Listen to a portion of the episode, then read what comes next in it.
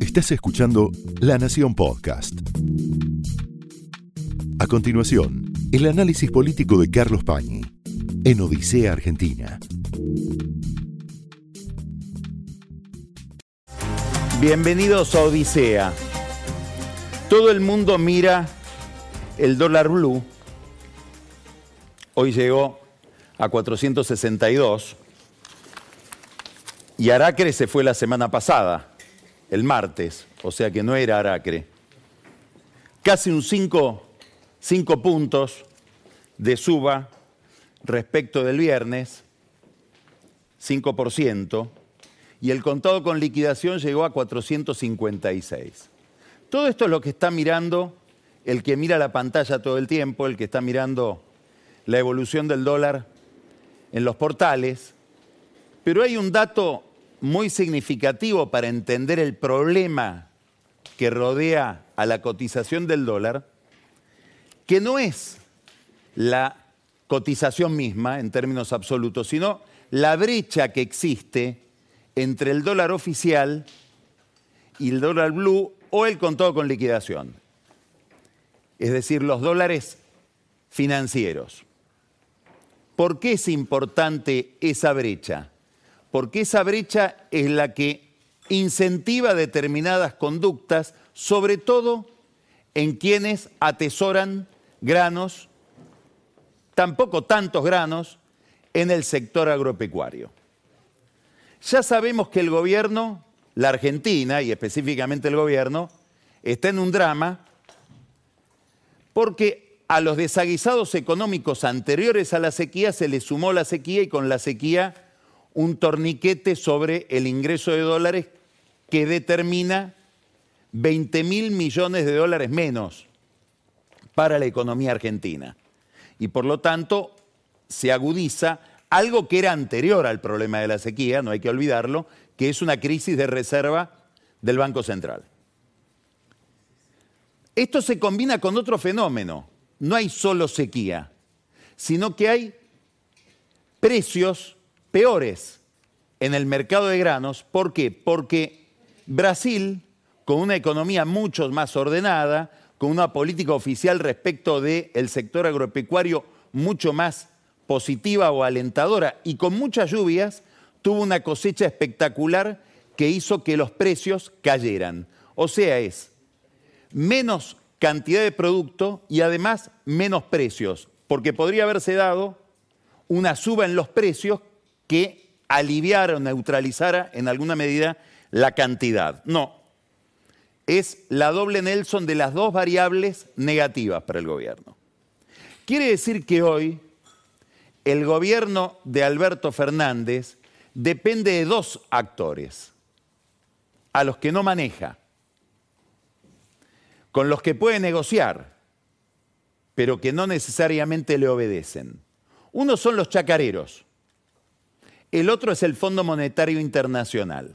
Esas son las dos fuentes de dólares que puede tener en la emergencia Sergio Massa, que después de la renuncia de Alberto Fernández a la presidencia a la candidatura presidencial, que fue como una especie de renuncia subliminal desde el punto de vista emocional a la presidencia, quedó como una especie de presidente simbólico, expuesto entonces, o más expuesto políticamente, a la crisis. De este tema vamos a hablar después más específicamente con Gerardo Martínez.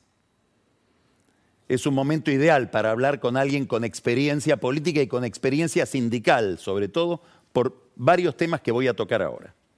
Entonces, el gobierno está dependiendo de los chacareros y dependiendo del fondo.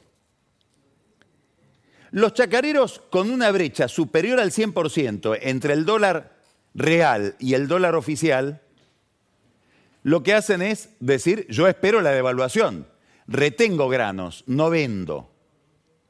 Además, ya las cerealeras le adelantaron mucho al gobierno de lo que podían ofrecerle en toda la crisis anterior de reservas. Esto produce un cuadro muy desalentador, inquietante, muy preocupante para Sergio Massa. ¿Por qué? Porque él esperaba que con el dólar soja, que abre una ventana de interés para el que tiene granos, en el mes de abril se liquidaran 2.500 millones de dólares. En lo que va de abril se liquidaron 1.400 millones de dólares.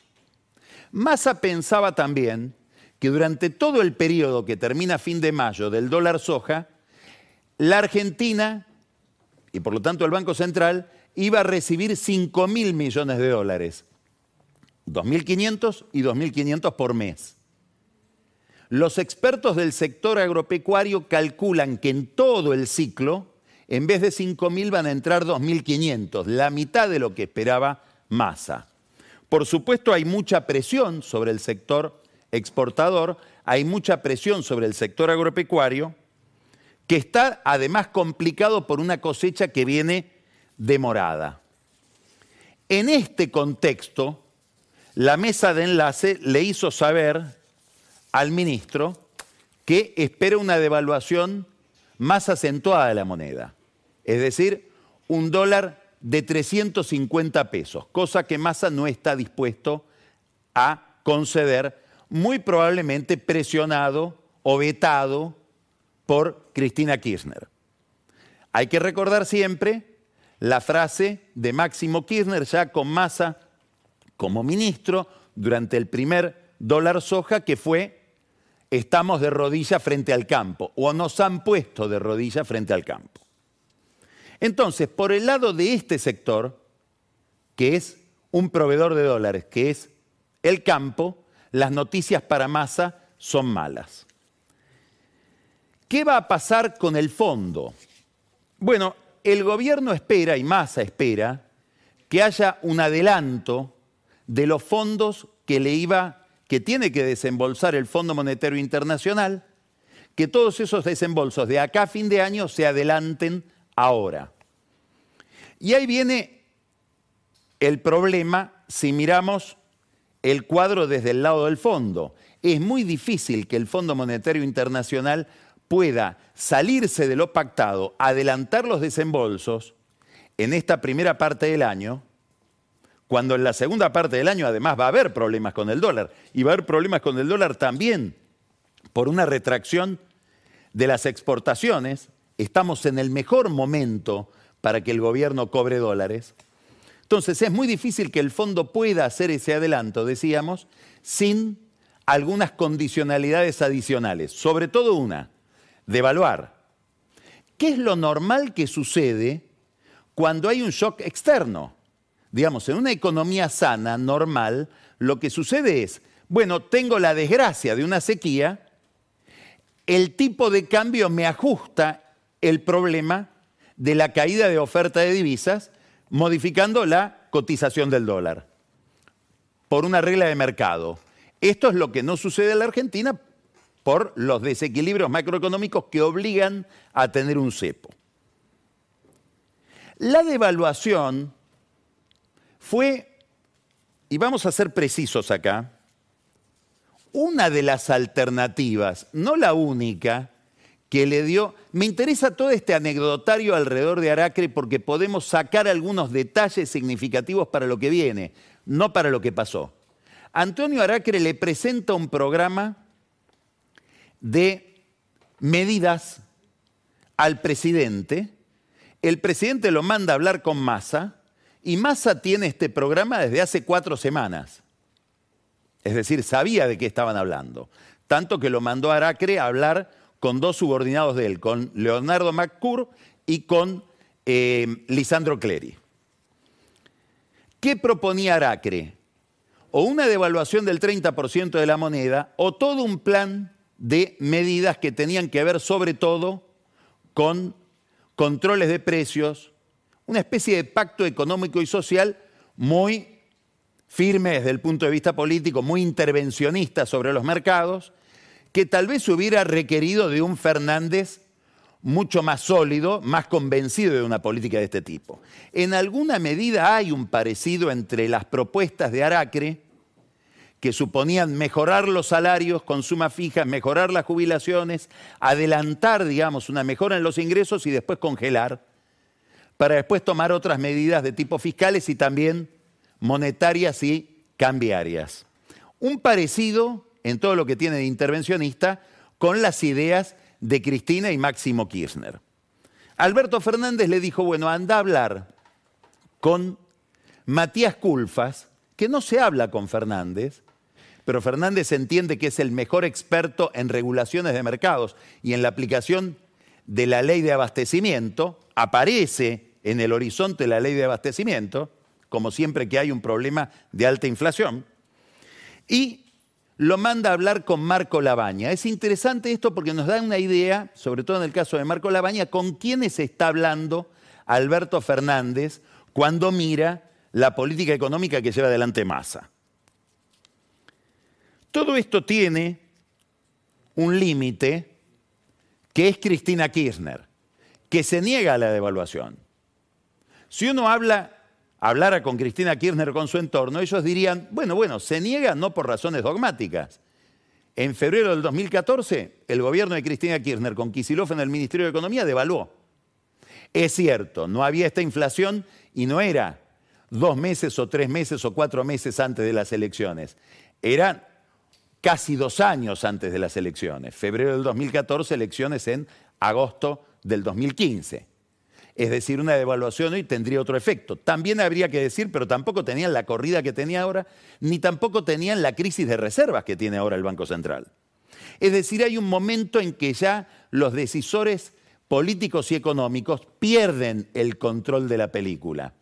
Y no sabemos si esto lo está percibiendo correctamente Cristina Kirchner y tampoco sabemos si lo está percibiendo correctamente Massa. Ir al fondo, pedirle al fondo que adelante los desembolsos, muy probablemente el fondo pida una devaluación y hay otro problema. Y el problema es que el fondo no tiene los técnicos del fondo y aún los directores del fondo, que son políticos, no tienen tanto margen de maniobra para tratar a la Argentina como un chico especial. ¿Por qué? Porque junto con la caída de las exportaciones por la sequía, hay una caída en las retenciones, que significan muchos menos ingresos para el Tesoro. Y como el gobierno no quiere devaluar todo el ajuste que lleva adelante este gobierno es por el nivel de actividad. Y al caer el nivel de actividad, también cae la recaudación. Es decir, que la cuestión cambiaria, sequía, cuestión cambiaria, termina afectando las cuentas públicas y hacen que el compromiso del gobierno ya no de metas de reserva, sino de metas de déficit, también está incumplido frente a los técnicos del fondo. Quiere decir que el fondo tendría que pedir un nuevo ajuste para conceder lo que Massa iría a reclamar.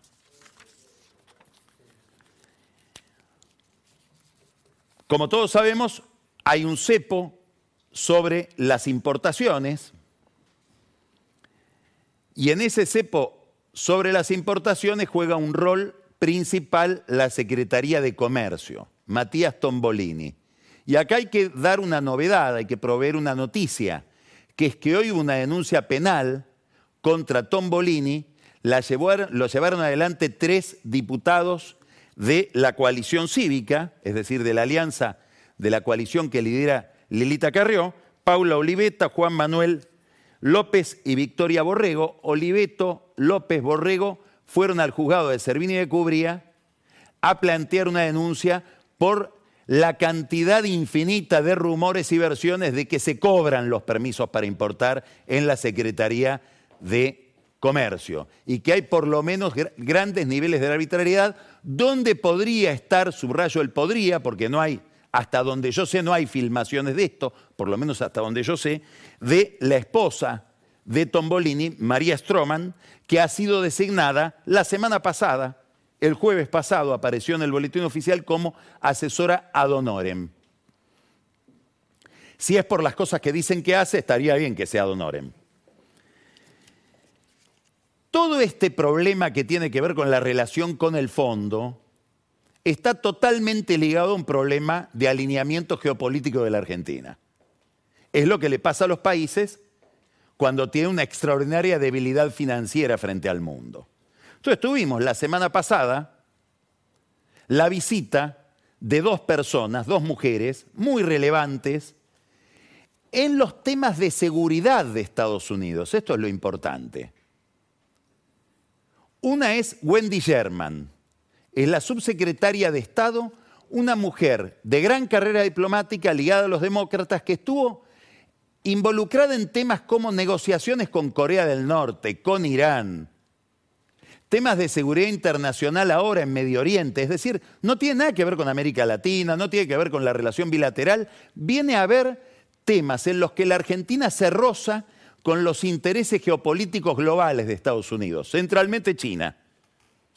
Vamos a hacerle una pregunta después a Gerardo Morales, a, Gerardo Martínez sobre cómo vio la visita de Sherman porque estuvo con ella en la Embajada de Estados Unidos.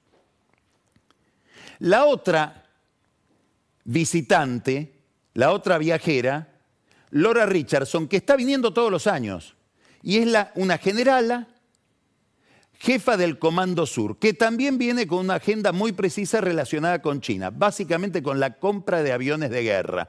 Por eso estuvo hablando con el jefe de Estado Mayor Conjunto y con el ministro de Defensa que tienen alguna tentación de cerrar un acuerdo con China en materia de compra de aviones de guerra. Hay toda una agenda de Estados Unidos en relación con los temas chinos que hay en la Argentina, que se va volviendo una agenda más caliente, más urgente, en la medida en que la relación entre China y Estados Unidos, y esta es una novedad de los últimos 15 días, un mes, se va volviendo más tensa, más agresiva, también ahora del lado de los chinos. Por ejemplo, hubo una visita del embajador Stanley, Mark Stanley, de los Estados Unidos y del embajador de Bélgica, Caldaene. Acá los estamos viendo. ¿Dónde están? En la hidrovía. La hidrovía se está por licitar, se está por licitar toda la tarea de dragado, de peajes, en el fondo de control de la hidrovía, y los Estados Unidos tienen un interés ahí muy peculiar, muy directo, que es que no quede en manos de los chinos el control de la hidrovía. Es un tema central. ¿Por qué? Porque es por donde salen los granos, los alimentos que la Argentina le vende a China. Si uno hablara con un americano, por ejemplo, con un japonés, ellos podrían decir lo siguiente, el lugar que hoy Brasil y la Argentina ocupan en el mundo es que son los que le venden alimentos a quien eventualmente en un escenario más complicado podría ser nuestro enemigo de guerra. Entonces queremos saber si en la eventualidad de una guerra que se podría disparar por cualquier chispa que se encienda, por ejemplo, cerca de Taiwán, Brasil y Argentina van a seguir alimentando a nuestro enemigo o van a aliarse con nosotros, Japón y Estados Unidos, por ejemplo. Entonces ahí es donde la hidrovía, que es por donde pasa, por donde pasan los alimentos, se convierte en un negocio geopolíticamente estratégico. Lo mismo que si se establece una base de aprovisionamiento logístico para barcos que crucen por el estrecho de Magallanes, porque suponen quienes están pensando esta eventual guerra, que por ahora está nada más que en ejercicios teóricos, que si se produce ese conflicto el canal de Panamá va a estar bloqueado. Y el flujo de energía y el flujo de alimentos hacia China va a pasar por el sur de la Argentina. Entonces es muy importante quién controla esa base. Digamos, de golpe, en esta nueva escena internacional, la Argentina, Brasil, proveedores importantes de China empiezan a tener un papel relevante. Más relevante en el caso de la Argentina, ¿por qué? Porque el gobierno de Brasil, que no tiene la dependencia financiera que tiene el gobierno argentino, ha decidido hacer su propio juego y aproximarse a China. Hubo una visita la semana pasada muy importante de Lula da Silva a Xi Jinping y un ejercicio que está haciendo Brasil con China y con los Emiratos Árabes, al que quieren sumar también a Turquía y eventualmente, muy eventualmente a Francia, para proponer una mesa de paz que termine con la guerra de Rusia contra Ucrania. Es decir, en Brasil Vuelven con Lula las ideas de Brasil, potencia internacional autónoma que puede jugar un juego desafiante frente a Estados Unidos, o por lo menos muy autónomo respecto de Estados Unidos. Frente a eso, el gobierno argentino va al fondo y va al Departamento del Tesoro y va al Departamento de Estado a decir, valoren nuestro alineamiento. ¿Y dónde más hay que alinearse? En la tecnología de telecomunicaciones. Y acá es donde la cosa es más ambigua. El famoso 5G no es por el teléfono que usamos nosotros, es porque el 5G, la, tecnología de telecomunicaciones, termina siendo la tecnología con la que se dirigen los misiles, se dirigen o se operan los sistemas de telecomunicaciones de los barcos, de las Fuerzas Armadas, etc. Es decir, también es importante a quién un país le entrega esa tecnología en materia militar. Y hoy se están haciendo las licitaciones de ese servicio. Se están elaborando los pliegos. Y en esa elaboración de los pliegos aparece una curiosidad. Primero hay una disputa de precios entre los operadores y el gobierno. El gobierno pretende cobrar 200 millones por empresa. Las empresas dicen no más de 150. El gobierno en los, borradores de los pliegos está pidiendo que esos dólares sean cash, billete. Claro, desesperado por la falta de dólares. ¿Y con los insumos qué hacemos? Nos van a dar los insumos cuando tengamos que importar la tecnología para implementar todo el sistema. Y acá aparece algo todavía muy borroso, una posibilidad, pero que en algunas empresas la dan por firme, que es no, no, no, no. Para importar no te vamos a dar dólares porque no tenemos, te podemos dar yuanes. Pero si me dan yuanes, ¿quién me va a aceptar yuanes? Solo los chinos. Quiere decir que es una licitación orientada a Huawei. Ahí es donde prende una alarma los americanos que tienen en el Congreso de Estados Unidos un proyecto de ley que ya pasó por la Cámara de Representantes, se está tratando en el Senado, de sancionar en Estados Unidos a las empresas que en el corazón de su sistema tecnológico tengan tecnología china. Bueno, estamos hablando de un tema de alineamiento internacional importante que se está discutiendo en este momento con un país que está de rodillas por falta de dólares. Y esto también genera tensiones internas dentro del kirchnerismo, que no es un movimiento precisamente proamericano, pro-norteamericano. Estas tensiones internas se expresan de distintas maneras y tienen efectos variados. Yo quiero que ustedes miren este documento, el comienzo de este documento, que lo firma un profesor de Flaxo, que es militante de un grupo del amplio universo kirchnerista, que es Soberanos, liderado por Alicia Castro, el profesor Horacio Robelli. En este, este documento empieza así, dice el lunes 10 de abril del 2023 el ministro Sergio Maxa fracasó en tratar de conseguir un crédito puente de 5 mil millones de dólares del FMI. Ahora, esta segunda frase es inquietante porque en el gobierno no dicen que esto que voy a decir ahora sea así. Dice, también le rechazaron el pedido que hizo de que le adelanten abril, mayo y junio de 2023 los 10.793 millones de dólares que según el acuerdo de facilidades extendidas firmado y autorizado por la ley 27668 deben ingresar en junio, septiembre y diciembre. Es decir, acá alguien del oficialismo, de un sector muy ligado a Cristina Kirchner, dice, Massa ya fracasó en que le adelanten esos fondos. Bueno, esto es muchísimo más duro que el documento de Aracre en términos de expectativas del mercado, si esto es cierto. Habrá que ver si Massa se enfurece con esta gente también. Esta noticia se supo en el país y comienza a crecer el precio del tipo de cambio paralelo, esencialmente por grandes operadores comprando dólares, ta, ta, ta. El gobierno cree que todavía se puede alcanzar ese acuerdo. Y desde un sector del oficialismo dicen, Massa ya lo perdió ese acuerdo. Con lo cual, si uno está mirando el comportamiento del dólar, dice a Massa no le van a dar los dólares de los exportadores y tampoco le van a dar los dólares del fondo. Y me lo dice un kirchnerista. En la desesperación, y esta es una novedad de todos estos días, empiezan reacciones complicadas donde reaparece el viejo rostro de algunos funcionarios kirchneristas apretadores que caracterizaron sobre todo los años de Néstor Kirchner y de Cristina Kirchner, recordemos especialmente cuando reinaba Guillermo Moreno en el gobierno. ¿A qué me refiero?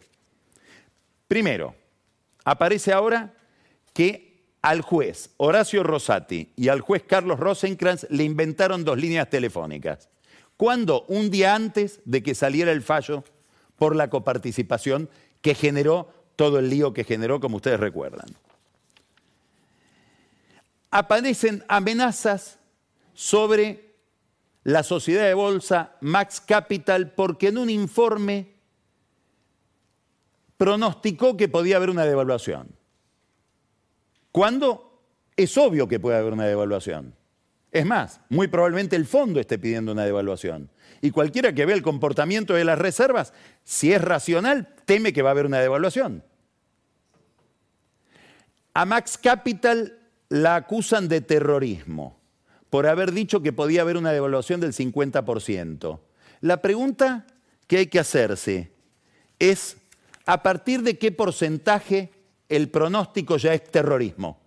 ¿Quién fija el número de devaluación pronosticada a partir del cual el economista que lo hace es terrorista. En medio de toda esta desesperación para que no se hable del dólar, hay otro rumor que hoy circulaba por el mercado, ojalá no sea cierto, y es que suspenderían el REM. ¿Qué es el REM? Es el relevamiento de expectativas del mercado, que son pronósticos que realizan economistas profesionales y que publica el Banco Central. Bueno, sería como cuando intervinieron el INDEC, 2008, con Alberto Fernández, jefe de gabinete. Romper el termómetro, que nadie hable de lo que todos estamos viendo. En este contexto de reacciones, digamos, extorsivas, aparece algo mafioso.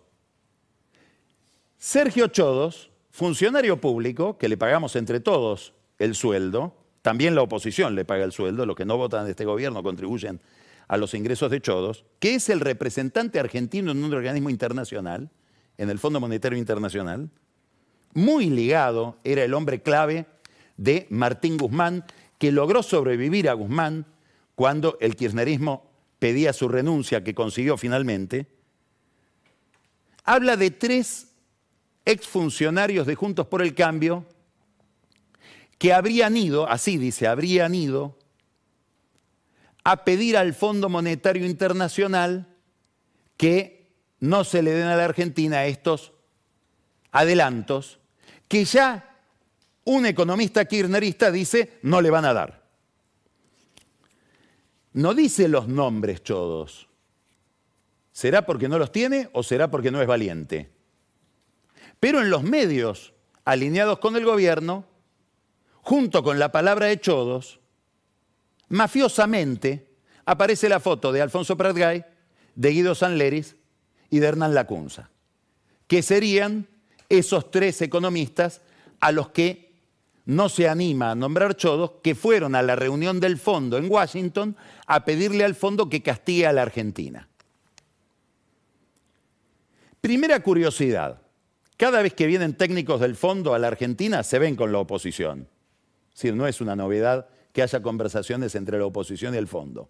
Segunda novedad que Chodos tal vez no recuerda.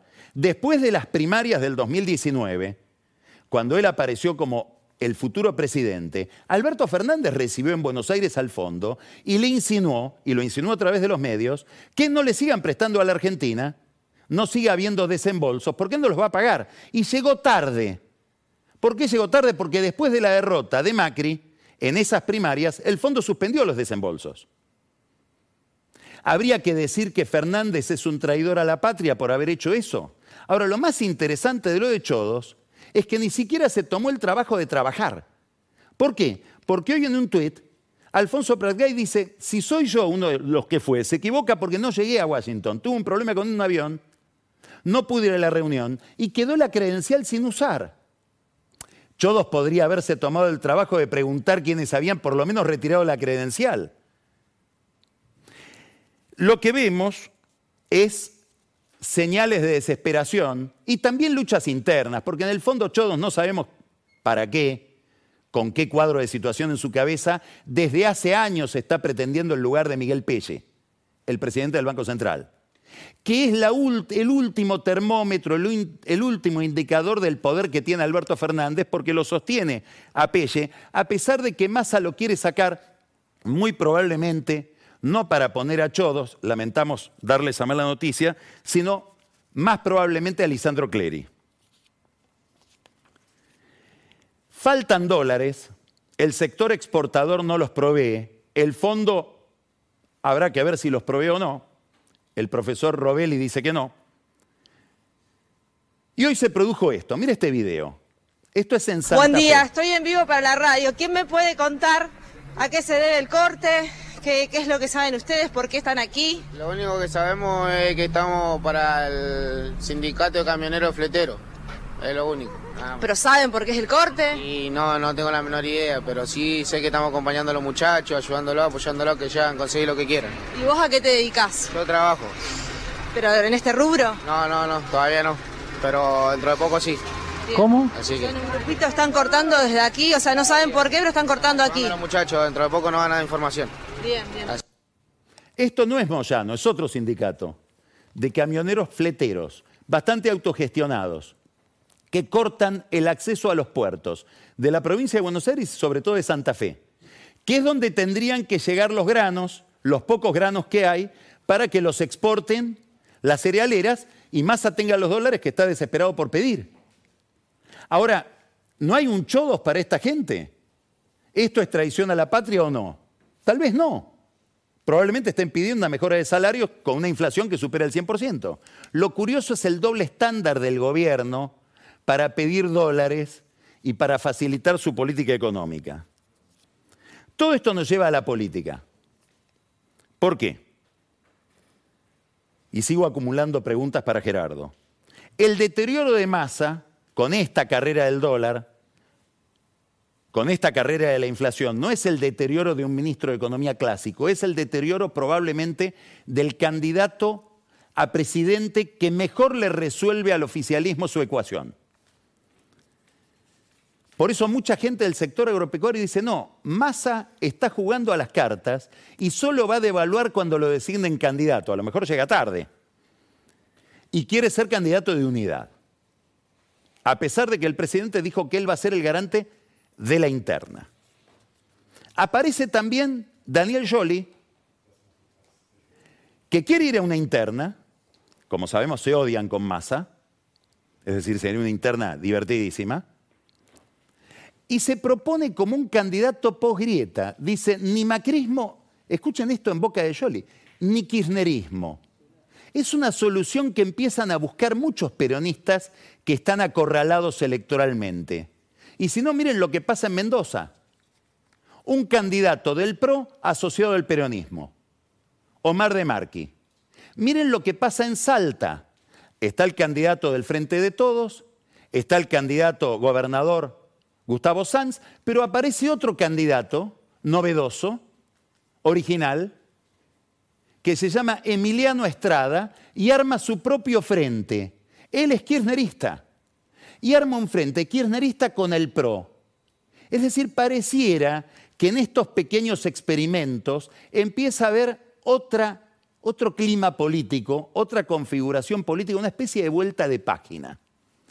Frente a este problema, frente a este panorama, está Cristina Kirchner, que va a hablar el jueves en La Plata. Acá está el afiche, foto con Néstor, es un aniversario de la elección de el 2003, 27 de abril, 18 horas, los dos con los ojitos cerrados, no quieren mirar, no quieren enterarse de lo que está pasando. ¿De qué va a hablar Cristina? Probablemente va a ser una, conferencia muy parecida a la que dio la vez pasada en la Universidad de Río Negro. Probablemente frustre a los que quieran una definición respecto de lo que va a hacer ella. Probablemente frustre a los que quieran que bendiga a alguien. Eso nos vamos a tener que arreglar con gestos, proximidades, ausencias y presencias. Va a ser una decodificación bastante arbitraria porque no va a dar vuelta a ninguna baraja aparentemente. ¿Por qué esto es importante? Porque ella empieza a recibir una presión muy grande. Y es una presión de los propios. Ya el operativo clamor empieza a transformarse en operativo reproche. Cristina, revisa tu decisión.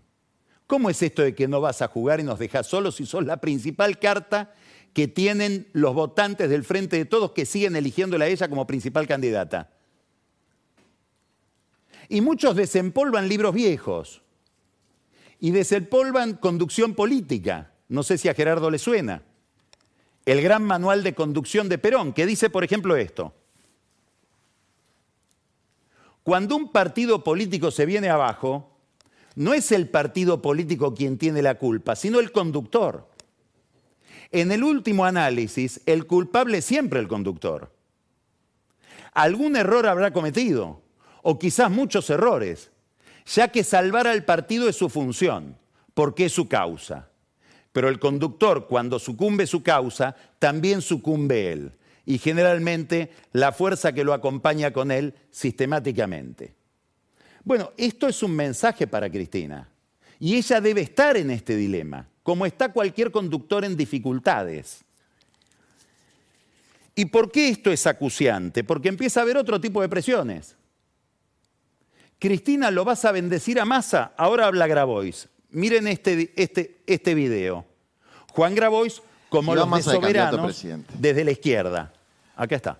Mi querido compañero Guado de Pedro, candidato a vicepresidente, y me llama Cristina Kirchner y me dice, baja la lista y te damos toda la lista de diputados y senadores. Le digo, Cristina, ni en pedo vamos a votar a este sinvergüenza, vende patria y cagador de masa. No hay forma, no hay forma de que nos volvamos a comer un, Scioli, un Alberto, no me lo vas a poder explicar. Tampoco quiere a Scioli. O sea, se viene salvando Guado de Pedro. ¿Por qué son estos discursos? Porque empieza a crecer el Frente de Izquierda. Hoy hay una, una, encuesta en Jujuy donde el Frente de Izquierda es la segunda fuerza en Jujuy. Aparece con 7% de votos, que es muchísimo para el trotskismo en La Plata. ¿Qué es lo que está pasando? Y quiero terminar con estos cuadros que tienen que ver con el tema de la inflación, con el tema del salario, con el tema de la pobreza, porque va a ser la introducción para hablar con Gerardo Martínez. Estos son los países que tuvieron inflación y desciende la inflación. Los únicos países en los que la inflación sube son Argentina, ni siquiera Venezuela está bajando, con 501% baja, Venezuela y el Reino Unido. Todos los demás países, perdón, eh, Argentina y el Reino Unido. Digo, hasta Venezuela baja. Argentina sube, Reino Unido sube. El resto parece haber una tendencia internacional a la baja en la inflación. Ahora, este problema de la inflación produce esto otro. Y este es un tema que me va a interesar mucho saber qué opina Gerardo de esto. Esto es la canasta básica Miren cómo sube. Seguramente Cristina mira esto. Y este es el salario promedio formal de los trabajadores, que se va aproximando cada vez más a la canasta básica. Esto nos habla de un problema central que hay en la economía argentina, que es que tener trabajo formal no significa no ser pobre. Hay cada vez más trabajadores formales que están dentro del convenio de trabajo y sin embargo están por debajo de la línea de la pobreza. Y esto se proyecta sobre este otro cuadro, siempre son de Marul, y ustedes lo conocen. Esto es el comportamiento del salario real. Y estas son las elecciones del oficialismo. 40%, 34% acá en el 2022. ¿A dónde estamos yendo? Esta es la pregunta que le van a hacer mirándola a los ojos, sin hablarle, a Cristina el jueves en el Teatro Argentino de La Plata. Estos, este es el problema, ¿por qué? Porque en el fondo, más allá de cualquier candidato, el candidato del gobierno es esta situación, como le pasa a todo gobierno. El candidato es la obra de gobierno. Esto fue el análisis político de Carlos Pañi en Odisea Argentina, un podcast exclusivo de la Nación. Escucha todos los programas de La Nación Podcast en www.lanacion.com.ar. Suscríbete para no perderte ningún episodio. Estamos en Spotify, Apple Podcast, Google Podcast y en tu reproductor de podcast favorito.